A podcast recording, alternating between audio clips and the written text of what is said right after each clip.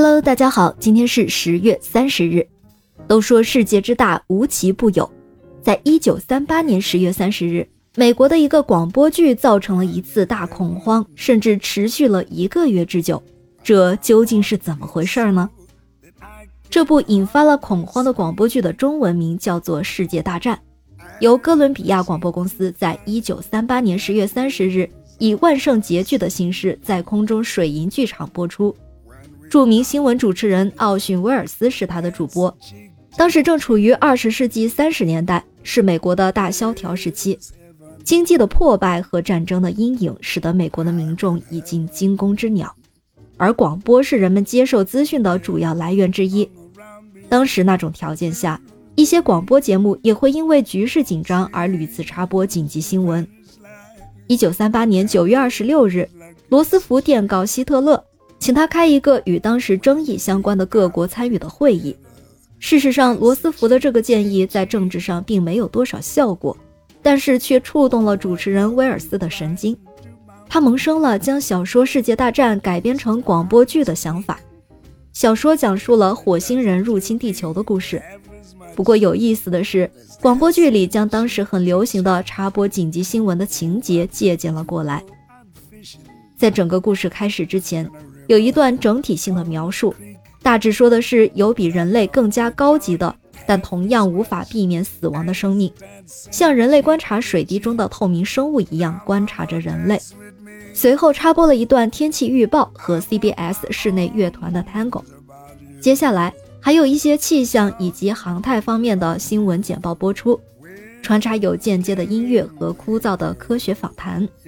以及真正的现场播音员卡尔·菲利普斯和皮尔逊教授正在动身前往新泽西州格罗弗斯米尔镇的消息。突然间，节目插入了一条紧急新闻：一个巨大的燃烧物体，居然是一个陨星，降落在了新泽西州格罗弗斯米尔镇附近的农场里，距离州首府只有二十二公里，并立刻直播卡尔·菲利普斯带来的现场报道。背景混杂着燃烧的声音、警笛声以及对目击者的一个采访。采访里除了有各种背景声音，还有与电台播音员的连线，以及出现了一些现实中的医院专家、政客们的声音。不明就里的人们在广播里听到了美国各大城市遭遇外星人袭击的新闻。五分钟之后，广播剧里的播音员才说出真相。您现在收听的是由 CBS 威尔斯主持的空中水银剧场节目。刚才播送的是根据威尔斯世界大战改编的广播剧。在短暂的休息之后，我们将继续播出。因为这部广播剧的播出啊，正值第二次世界大战期间，而且它的播出形式是模仿新闻播报的，所以很多美国听众都信以为真，随即引发了恐慌。